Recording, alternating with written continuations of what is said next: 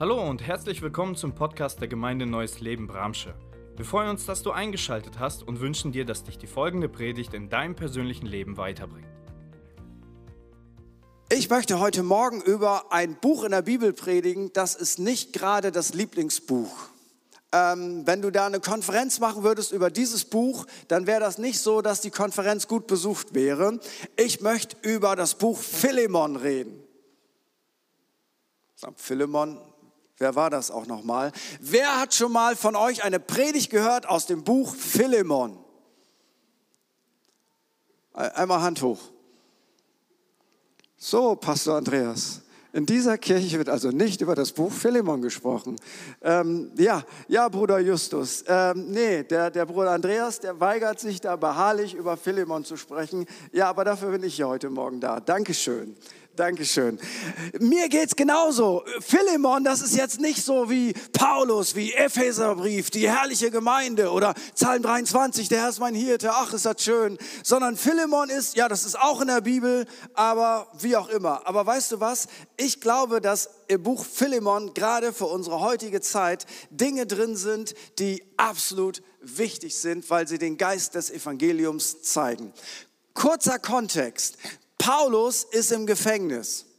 Das heißt, er hat eine schlechtere Ausgangssituation als du, richtig?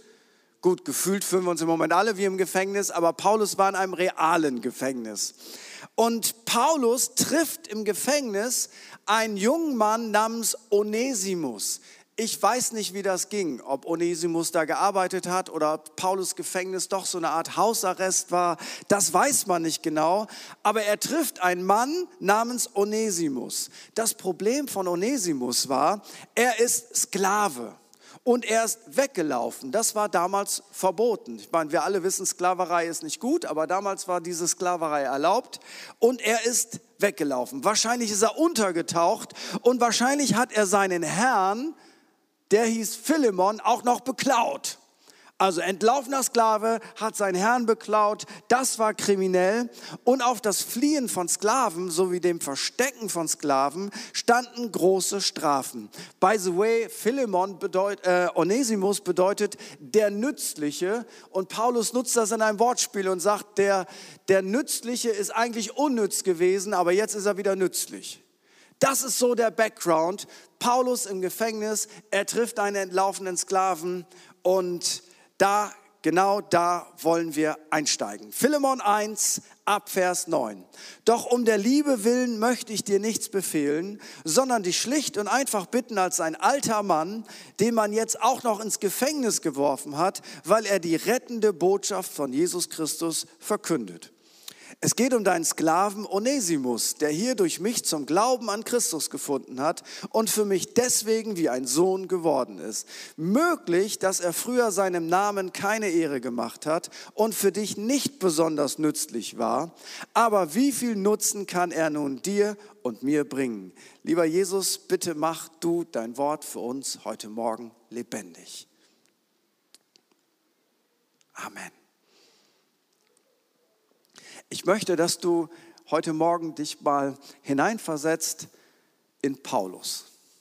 Paulus ist zu dieser Situation ein alter Mann. Ist also nicht mehr jung, dynamisch und erfolgreich, er ist ein alter Mann.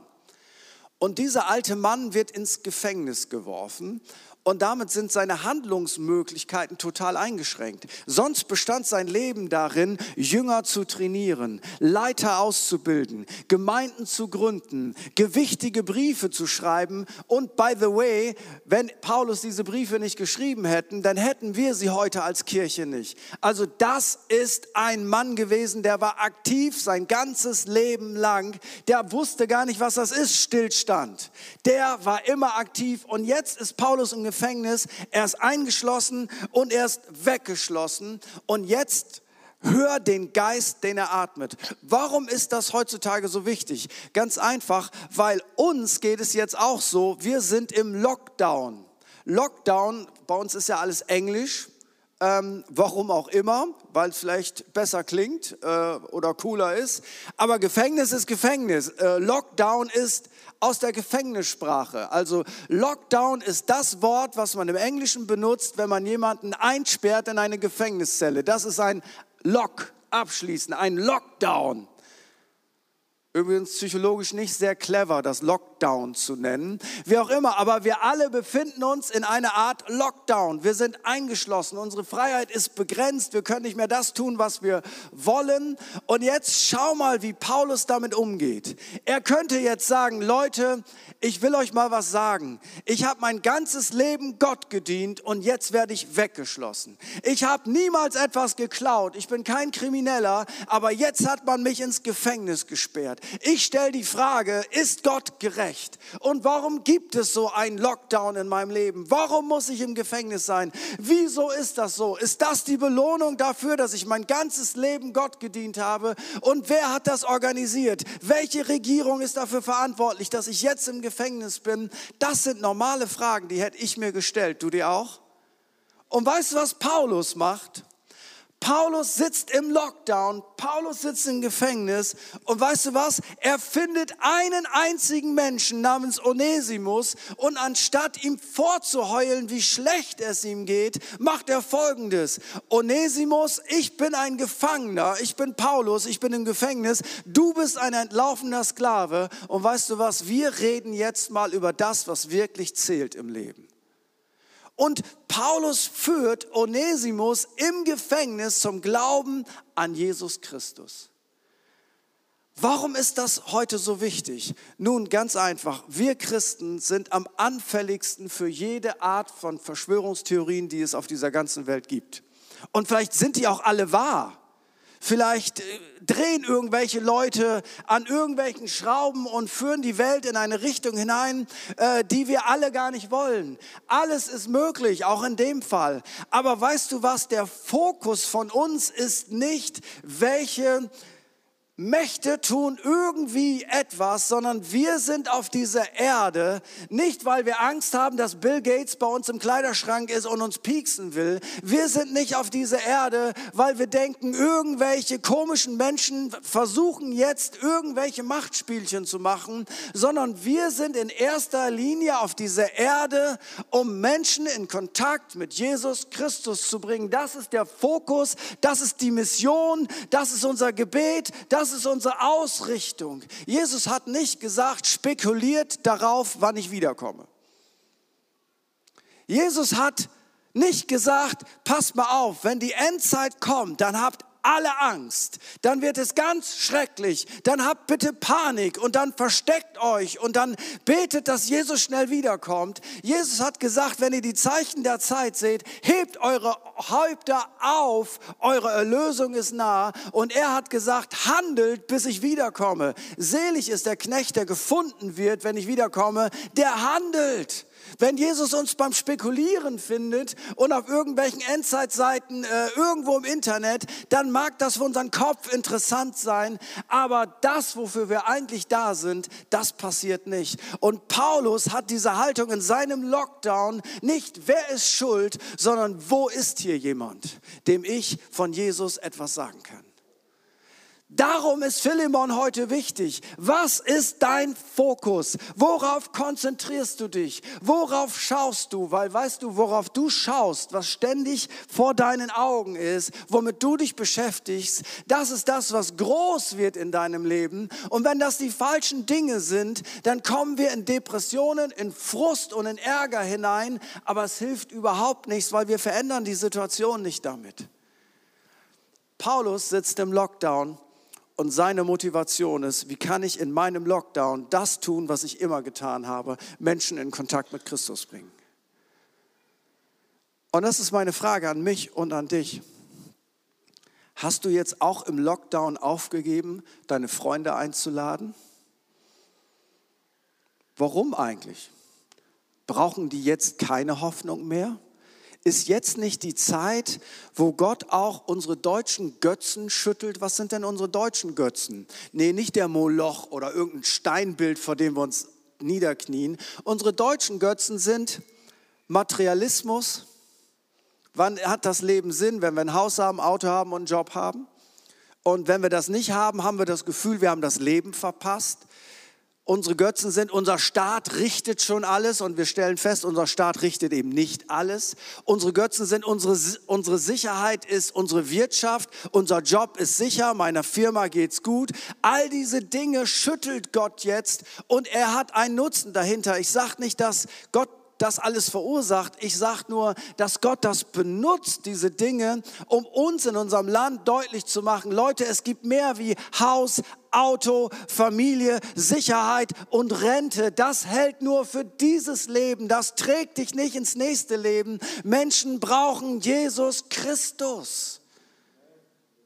Und deswegen ist das eine Zeit, die ich hasse wie die Pest. Ich mag keinen Lockdown. Ich ärgere mich über so unglaublich viele Dinge. Ich kann dir das alles in einem Privatgespräch erklären. Aber ich weigere mich, dass mein Herz sich danach ausrichtet, weil jetzt ist die Zeit, wo wir unsere Freunde einladen. Jetzt ist die Zeit, wo wir unsere Kinder und Enkelkinder einladen. Jetzt ist die Zeit, wo wir unsere Nachbarn einladen. Jetzt ist die Zeit, wo wir unsere Arbeitskollegen einladen. Und weißt du was?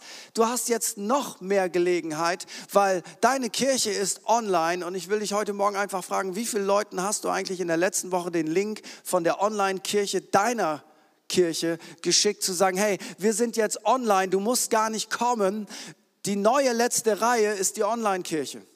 Das meine ich mit letzter Reihe. Wenn jemand das erste Mal in die Kirche kommt, setzt er sich meistens in die letzte Reihe. Irgendwo, wenn man ihn nicht sieht. Und das ist ganz normal, das ist nicht böse. Das ist so, da will jemand gucken, ah, was sind das für Leute? Was ist das für eine Kirche? Ich setze mich mal in die letzte Reihe. Die neue letzte Reihe ist die Online-Kirche. Und die Online-Kirche ist nicht nur für die Kirche da, sondern die Online-Kirche ist auch dazu da, dass Menschen in der letzten Reihe online sitzen können und zu gucken, was machen die da eigentlich in der Gemeinde Neues Leben? Ich habe mich da nie reingetraut. Vielleicht sind die komisch, das ist ein großes Gebäude. Wer weiß, was sie mit mir machen. Aber jetzt kann ich in der letzten Reihe online mal gucken, was machen die denn da so alles? Ja, und weißt du was? Der Heilige Geist ist omnipräsent.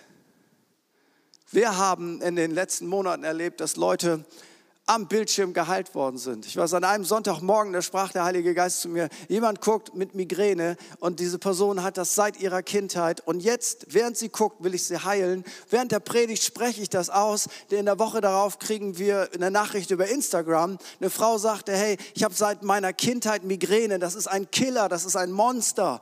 Und ich habe mich an diesem Morgen vor eine Online-Kirche gesetzt und in dem Moment, als du das aussprachst, plopp, die Schmerzen sind weg, ich bin gesund. Dachte ich, ja, das hätte sich aber besser angefühlt, wenn es in der Kirche passiert wäre. Dann hätten wir uns mehr gefreut. Aber weißt du was, dem Heiligen Geist geht es ja um die Ergebnisse und nicht nur darum, dass wir das alles mitkriegen. Er ist präsent, er ist überall. Menschen erleben vorm Bildschirm Jesus Christus, beten ein Übergabegebet, kommen in die Kirche. Wir haben einige Leute, die haben wir jetzt getauft. Eine Person haben wir getauft, die war noch nie sonntags da. Und zwar, das ging einfach nicht. Wir waren acht Monate auch als Kirche im Lockdown, waren nur online. Ich will dir etwas sagen. Jetzt ist die beste Zeit. Wen hast du letzte Woche online eingeladen in deine Kirche, in die letzte Reihe? Und bitte denkt auch daran bei der Predigt, es gucken Leute zu, die gehören nicht zur Kirche. Die sitzen in der letzten Reihe, bedenkt die bitte auch. Jetzt ist die Zeit, nicht zu jammern. Jetzt ist die Zeit, das Evangelium zu platzieren.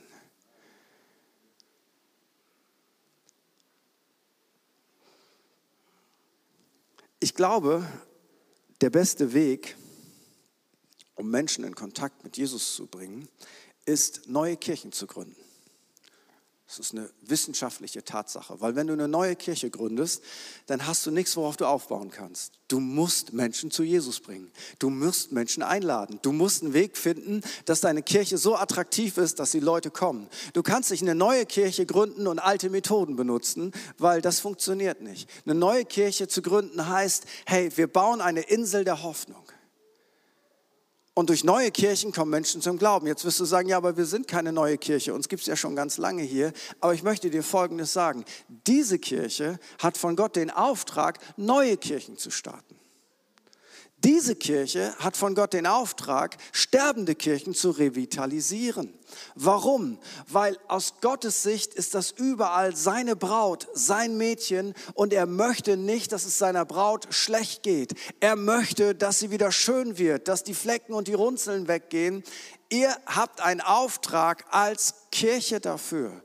Und das, was ihr jetzt gerade in Quakenbrück macht oder was, wo ihr geholfen habt in Fürstenau, das sieht aus wie ein Zufall. Aber es ist kein Zufall, sondern es ist ein Präzedenzfall in beiden Fällen für die Zukunft. Das eine ist etwas, dem es nicht gut geht, zu revitalisieren, neue Energie mit reinzubringen für neues Wachstum und für eine neue Dynamik. Und das andere ist, etwas zu starten, wo es noch nichts gibt, von Null aus heraus. Und du denkst, das ist ein Zufall, das machen wir, weil wir so höflich sind, weil, weil man uns gebeten hat. Und ich will dir etwas sagen, es ist kein Zufall, es ist Purpose, es ist Berufung, es ist Bestimmung. Und das, was einmal passiert ist im Bereich Revitalisierung und im Bereich Gründung, das prophezei ich euch im Namen von Jesus Christus, das soll in Zukunft regelmäßig, intentional passieren, weil Gott hat euch dazu gesetzt.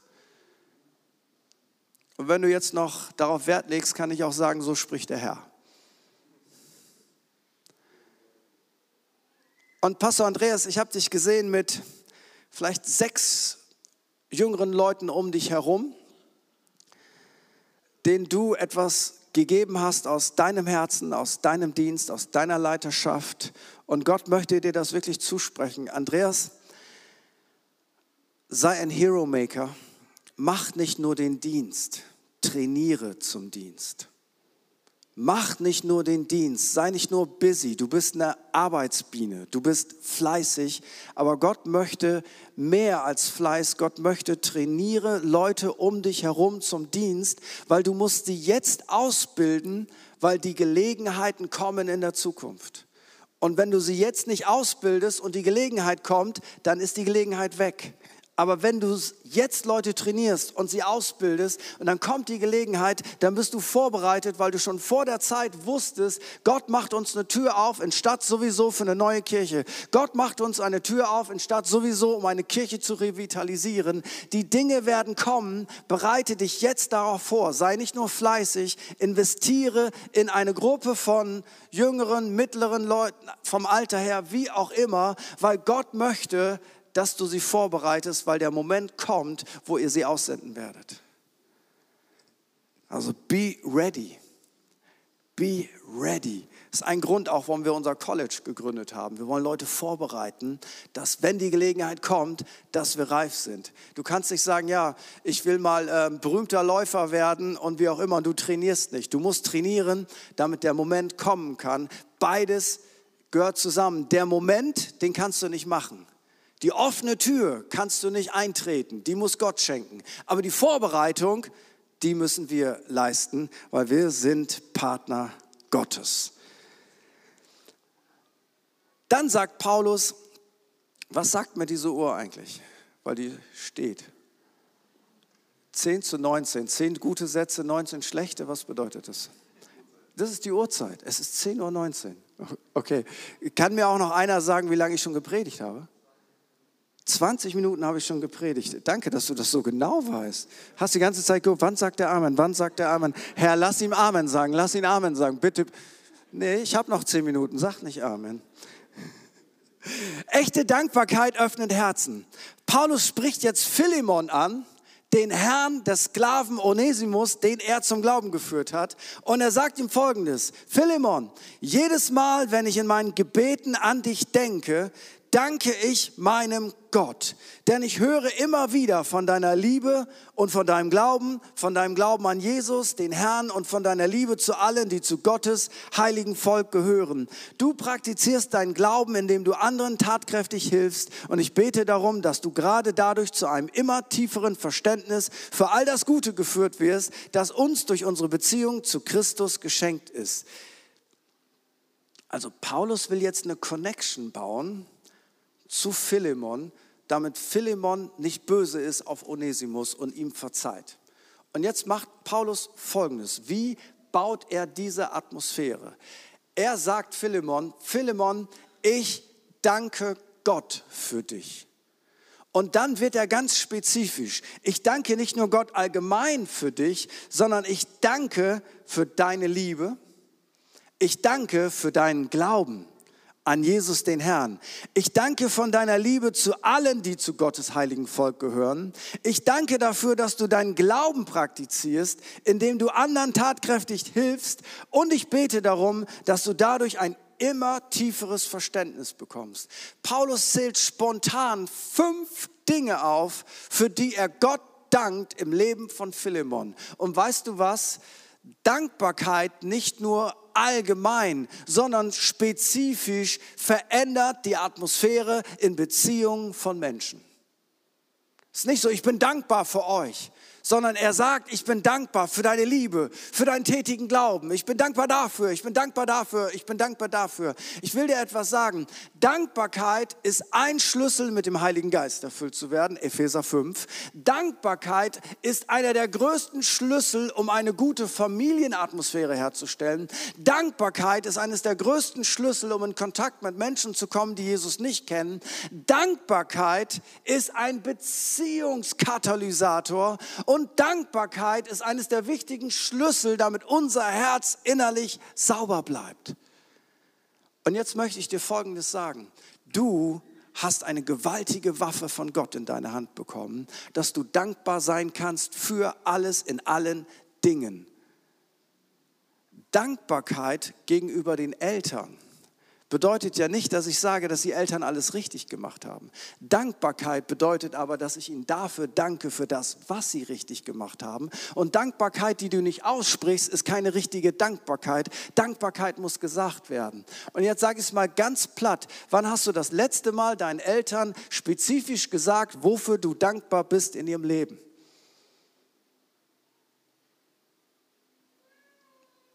Mama, ich danke dir. Zähl doch mal auf. Ich danke dir, dass du immer so großartig gekocht hast. Weißt du, Mama, das war mein Lieblingsgericht. Immer wenn ich das gerochen habe, bin ich so gern nach Hause gekommen.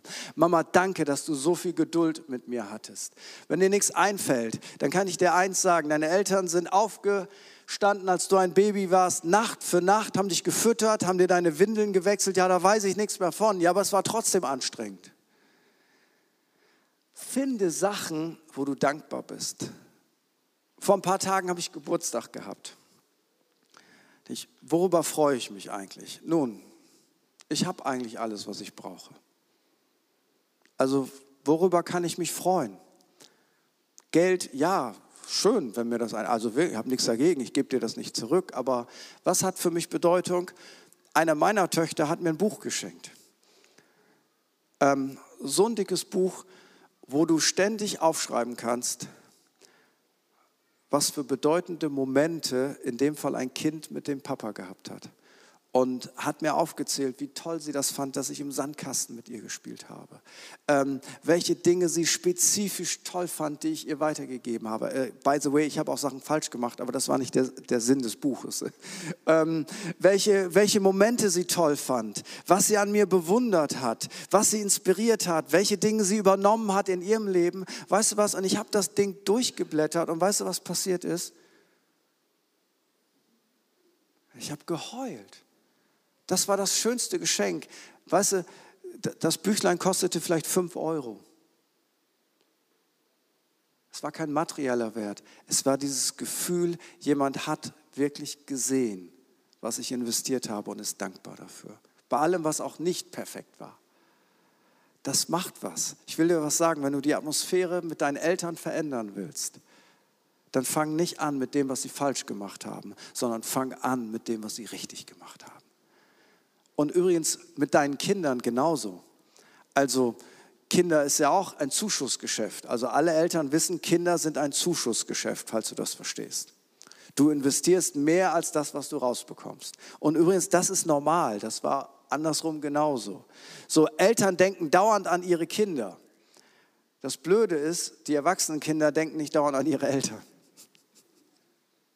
Aber wenn, wenn, du, wenn du Kinder hast, du kommst aus der Nummer nicht raus. Das, das ist einfach so. Du, du bleibst in diesem Spiel, solange du lebst. Das verstehen die auch nicht. Aber weißt du was? wenn du deinen Kindern spezifisch sagst, wofür du dankbar bist in ihrem Leben. Ja, aber da sind noch Dinge, das ist nicht so, wie ich mir das vorstelle, da bete ich noch für. Bitte bete weiter dafür, aber rede nicht so viel darüber. Ich habe Folgendes verstanden, wenn die Kinder klein sind, musst du ganz viel mit den Kindern über Gott reden. Und wenn die Kinder groß sind, musst du ganz viel mit Gott über die Kinder reden. Ich habe so viele christliche Eltern gesehen, die, die ihre Kinder versuchen zu Jesus zu schubsen und zu drängeln und jedes Mal, wenn sie sie sehen, sie ermahnen, was für einen sündigen Lebensstil sie führen, wie das vor Gott überhaupt nicht geht und sie denken, dass das eine Hilfe ist. Und das bewirkt genau das Gegenteil. Weil das haben sie alles schon gehört. Sie wissen, dass du das doof findest. Ich gebe dir heute einen Tipp.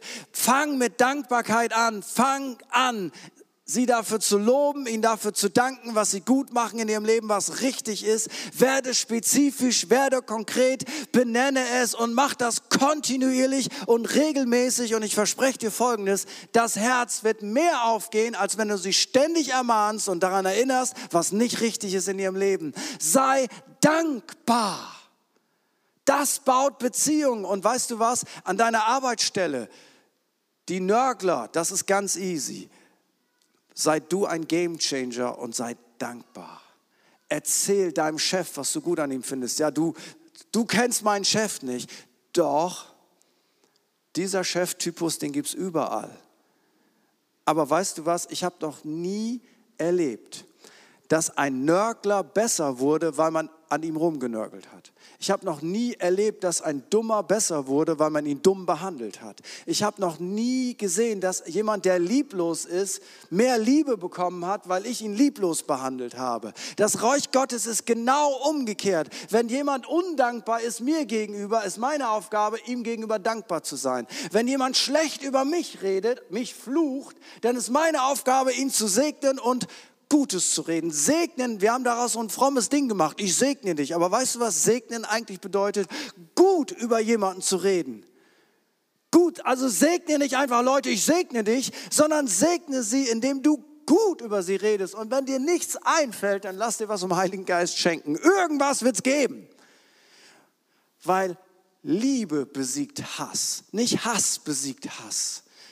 Großherzigkeit besiegt Engherzigkeit. Großzügigkeit besiegt Geiz. Das Reich Gottes ist genau andersrum und so viele Christen laufen mit den Waffen dieser Welt rum und sie versuchen Menschen zu was Gutem zu bewegen, indem sie schlechte Methoden benutzen. Aber wir sind alle soziale Wesen mit einem Gefühl, mit einer Seele, mit einem Herz. Dankbarkeit ist ein Gamechanger. Lern das von Paulus. Paulus möchte, dass der Mann Onesimus vergibt, ihm seine Schuld erlässt, ihn wieder aufnimmt. Und weißt du, was Paulus Philemon sagt? Weißt du was, Philemon, bitte behandle Onesimus. Denk dran, Onesimus ist ein Sklave. Onesimus hat ihn wahrscheinlich beklaut. Onesimus hat sich nicht gut benommen. Paulus sagt ihm, Philemon, behandle bitte Onesimus wie mich. Und jetzt musst du das im Kopf haben. Wer war Paulus? Ein Apostel Jesu Christi. Mit Autorität vom Herrn der Kirche, mit Autorität über die Gemeinde. Sowas wie ein mächtiger Bischof, falls ihr das noch kennt. Und weißt du, was Paulus sagt? Wenn du mich behandeln würdest wie ein Apostel, wenn ich kommen würde, würdest du mir ein Zimmer bereiten, du würdest mir Obst dahinstellen, du würdest mir das Beste kochen, du würdest sagen, Paulus, kann ich noch irgendetwas für dich tun? Du behandelst ihn wie ein Apostel. Und weißt du was? Er sagt, bitte behandle den Sklaven Onesimus, wie du mich behandeln würdest. Ja, aber das ist ein Sklave, das ist kein Apostel und der ist weggelaufen. Ja, aber weißt du was? Indem wir Menschen so behandeln, als wenn Gott sie lieben würde, verändern wir ihr Leben. Sagen, aber Gott liebt sie doch eben. Behandle nicht Menschen nach dem, was sie verdient haben, sondern behandle Menschen nach dem, wie Gott sie liebt. Weil das Erkennungszeichen für uns Christen ist, man wird sehen, dass wir zu Jesus Christus gehören, an der Liebe, die wir untereinander haben. Man erkennt uns nicht an unserer Frisur, an unserer Hose, an der Art, wie wir Häuser bauen und an den Autos, die wir fahren. Wir haben die gleichen Häuser wie alle anderen auch. Wir haben die gleichen Häuser wie alle anderen auch. Wir haben die gleichen Klamotten wie alle anderen auch. Man erkennt uns an der Liebe, dass wir in unserem Herzen verändert sind. Das funktioniert seit 2000 Jahren. Jetzt ist noch ein Punkt übrig, aber die Uhr zeigt rot. Und rot, glaube ich, bedeutet, landen, Junge, das Flugzeug ist lang genug unterwegs. Lass uns zusammen aufstehen. Und ich möchte in dir schlummern Psalmen. Du weißt, was Psalmen sind, ne? Ähm, also Lieder, die inspiriert vom Heiligen Geist sind, äh, in bestimmten Situationen. Und die haben den Mut gehabt, das aufzuschreiben, darauf eine gute Musik zu legen. Und dann singen wir das bis heute wahrscheinlich. In dir schlummern Psalmen. In dir schlummert nicht nur eine gute Stimme, die hören wir, aber in dir schlummern Psalmen. Und Gott möchte, dass wenn du in Zeiten mit ihm alleine bist, weil das macht deine Autorität als Lobpreiserin deutlich, dass du das, was du hier tust, dass du das zu Hause machst. Und je mehr du das zu Hause machst, desto stärker wird das, was du hier machst. Aber während du, und dafür brauchst du ein bisschen mehr Zeit als zuletzt, hm? ein bisschen mehr, ähm, ein bisschen mehr. Aber wenn du das machst, wird der Heilige Geist Psalmen in dein Herz legen. Und die musst du aufschreiben. Und das fühlt sich am Anfang komisch an, weil du machst dich verletzlich damit. Ist, kann man sowas überhaupt singen? Ähm, wer will das überhaupt singen, was ich hier aufgeschrieben habe? Aber da schlummert etwas in dir und Gott möchte, dass du das kultivierst, dass du den Heiligen Geist einlädst, ähm, weil er möchte dir auch einen Sound des Hauses geben. Nur so, hast du mal drüber nachgedacht? Ab und zu? Hm, das liegt daran, weil der Heilige Geist dich ganz lieb stupst, aber du bist halt auch busy mit deinem Leben und dann weiß man auch nicht immer, ist es der Heilige Geist, der zu mir spricht, oder ist es eine gute Idee oder ist es eine schlechte Idee. Jetzt weißt du, dass es eine gute Idee ist. Ich weiß nicht, wie es dir geht. Aber die wichtigste Entscheidung, die du jemals in deinem Leben treffen kannst, ist eine Entscheidung für ein Leben mit Jesus Christus. Weißt du, jede Entscheidung ist irgendwie wichtig. Die Entscheidung, welchen Job du gewählt hast, das beeinflusst dein ganzes Leben. Dein, deine Partnerwahl beeinflusst dein ganzes Leben. Wo du wohnen willst, beeinflusst dich sehr stark. Aber die Entscheidung, ob du mit Jesus Christus lebst, beeinflusst nicht nur dieses Leben, sondern es beeinflusst sogar dein Leben über diesem Leben hinaus. Und deswegen ist das die wichtigste Entscheidung in deinem Leben. Und wenn du noch nie in deinem Leben eine Entscheidung für ein Leben mit Jesus Christus gefällt hast, dann möchte ich dir Folgendes sagen. Doch eigentlich hast du eine Entscheidung getroffen, weil wenn du keine Entscheidung für Jesus getroffen hast, ist das automatisch eine Entscheidung gegen Jesus. Und deswegen möchte ich dich heute Morgen ermutigen, wenn du in deinem Leben noch nie eine verbindliche Entscheidung getroffen hast für Jesus, dann möchten wir dir heute Morgen eine Gelegenheit dazu geben. Vielleicht hast du diese Entscheidung einmal getroffen, als du Kind warst, als du Jugendlicher warst und dann hast du das verloren. Vielleicht wissen das Leute, dass du das verloren hast. Vielleicht weiß das aber auch keiner, dass du das verloren hast, weil du irgendwie ein guter Kirchgänger geworden bist. Aber trotzdem ist in deinem Herzen etwas, was dir fehlt. Und vielleicht schaust du auch online heute Morgen zu und denkst, hey, ich, ich habe diese Entscheidung auch noch nicht wirklich fest getroffen aber ich spüre, dass das richtig ist, dann ist das heute Morgen der Moment, wo du diese Entscheidung treffen kannst. Und ich möchte einfach für einen kurzen Moment bitten, dass wir einfach alle unsere Augen geschlossen haben und einen innerlichen Moment der Ruhe haben. Ich möchte einfach fragen, gibt es irgendjemand heute Morgen in diesem Raum, der noch keine verbindliche Beziehung zu Jesus, für Jesus getroffen hat oder diese Entscheidung schon mal getroffen hatte, aber sie irgendwie unterwegs verloren hat, da möchte ich dir heute sagen, heute ist der Tag, wo du nach Hause kommen kannst. Und nach Hause kommen bedeutet, du weißt, dass nichts dein Herz erfüllen kann. Es ist egal, was auch immer du in diesem Leben machst, ist egal wie erfolgreich du bist, ist egal wie cool du bist, ist egal was für ein Haus du hast, was für ein Auto du fährst, was für eine Familie du hast. Es gibt etwas, das in deinem Herzen nicht zur Ruhe kommt, wenn es nicht bei Gott angelangt ist. Und dann wäre heute vielleicht ein Moment, wo du darauf zugehen kannst. Und ich möchte einfach fragen, während alle Augen geschlossen sind, gibt es jemand, der heute Morgen diese Entscheidung neu treffen will oder gar das erste Mal treffen will? Vielleicht bist du sogar am Bildschirm dann lade ich dich ein, wenn du in diesem Raum bist, dann gib mir doch einfach ganz kurz ein Handzeichen und sag, ich möchte diese Entscheidung treffen. Schließ mich in das Gebet mit ein, Pastor. Dankeschön, Dankeschön. Gibt es noch mehr? Dankeschön, Dankeschön.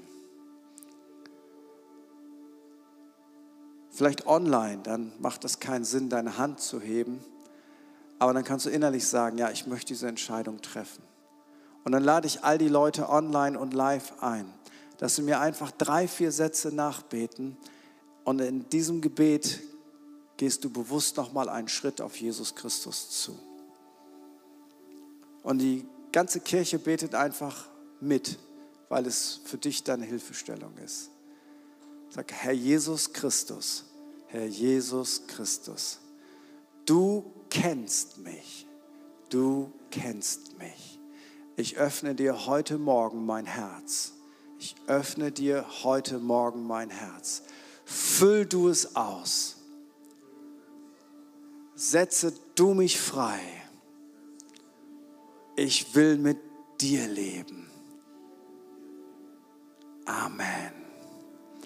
Und Jesus, wir beten für all die Menschen, die heute Morgen ihre Hand gehoben haben. Wir beten, Gott, dass du ihnen eine Erfahrung deiner Liebe und deiner Kraft gibst in ihrem Herzen. Wir beten, Vater, dass sie ihre nächsten Schritte im Glauben gehen. Und wir beten, Vater, dass etwas tief in ihrem Herzen passiert, dass du ihr Herz erfüllst mit deiner Liebe, mit deiner Kraft, mit deiner Reinheit, mit deiner Heiligkeit im Namen von Jesus Christus. Ich habe noch einen Puls. Es sind zwei Menschen hier im Raum, die haben diese Entscheidung für Jesus getroffen, aber sie haben sie noch nicht öffentlich dokumentiert, indem sie sich haben taufen lassen.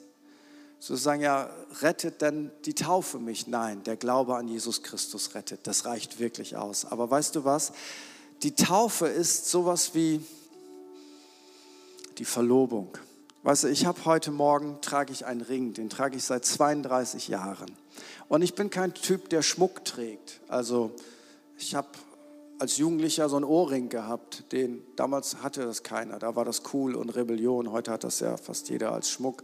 Es ist mir durchgerissen, deswegen habe ich ein Loch im Ohr. Also ich bin kein Schmuckmensch. Aber weißt du, warum ich meinen Ring trage? Mein Ring macht deutlich, ich gehöre zu meiner Frau. Und wir haben einen Bund geschlossen. Das könnte auch was anderes sein wie ein Ring. In unserer Kultur ist es halt ein Ring. Es könnte auch, keine Ahnung, äh, ein Vögelchen hinterm Ohr sein, wenn das in der Kultur gut ist. Aber das macht deutlich, hey, ich oute mich. Freunde, ich bin verheiratet. Seit 32 Jahren. Ich habe eine Beziehung zu meiner Frau. Und so Gott will und wir leben, werden wir uns nicht trennen, es sei denn, wir sterben. Das das macht etwas mit meinem Leben. Ich habe mich geoutet. Ich bin verheiratet. Und weißt du was? Die Taufe, die ist so ein Outen. Sie sagt, mein altes Leben soll begraben sein. Es soll tot sein. Es ist die fröhlichste Beerdigung auf der Welt. Und das Bild ist, ich bin gestorben. Ich bin nicht nur besprengt, ich bin gestorben und ich habe jetzt ein neues Leben. Und dadurch weiß Gott, dadurch weiß der Feind Gottes, dadurch wissen meine Freunde und meine Nachbarn und meine Kirche, hör mal, ich bin verheiratet. Ich, ich gehöre zu Jesus Christus. Das ist nicht unwichtig. Ich weiß, es ist nicht einfach, sich taufen zu lassen egal ob Taufbecken oder Flüsschen, ist mir sonnenklar. Aber es ist auch nicht einfach zu heiraten. Also ich bin so ein Typ, abgesehen, wenn ich predige, bin ich ein Typ, der sitzt in der letzten Reihe. Ähm, ich mag das gar nicht, in eine Kirche reinkommen und ich bin der Bräutigam, so nach dem Motto, alle gucken mich an und, und, und äh, das wäre für mich schon Grund, um alleine zu heiraten. Aber weißt du was? Ich habe das trotzdem gemacht, weil ich will, dass jeder weiß, wir beide, wir gehören zusammen. Und zwei sind heute Morgen hier, die gehören eigentlich zu Jesus, die sind befreundet mit ihm, aber die sind noch nicht verlobt. Und du denkst ja, aber ist auch Hauptsache, wir sind befreundet. Nein, das Ziel von einer echten Freundschaft von Mann und Frau ist, dass wir verlobt sind und dass wir dann heiraten. Das ist das Ziel. Und wenn ich dieses Ziel nicht habe, sollte ich diese Freundschaft auch lassen, weil das wäre sonst Spielerei. Zwei Leute sind hier, für die das wichtig ist. Geh bitte nicht raus heute, bevor du mit Pastor Andreas oder wem auch immer, du wirst deine Leute hier kennen, äh, bevor du das nicht festmachst.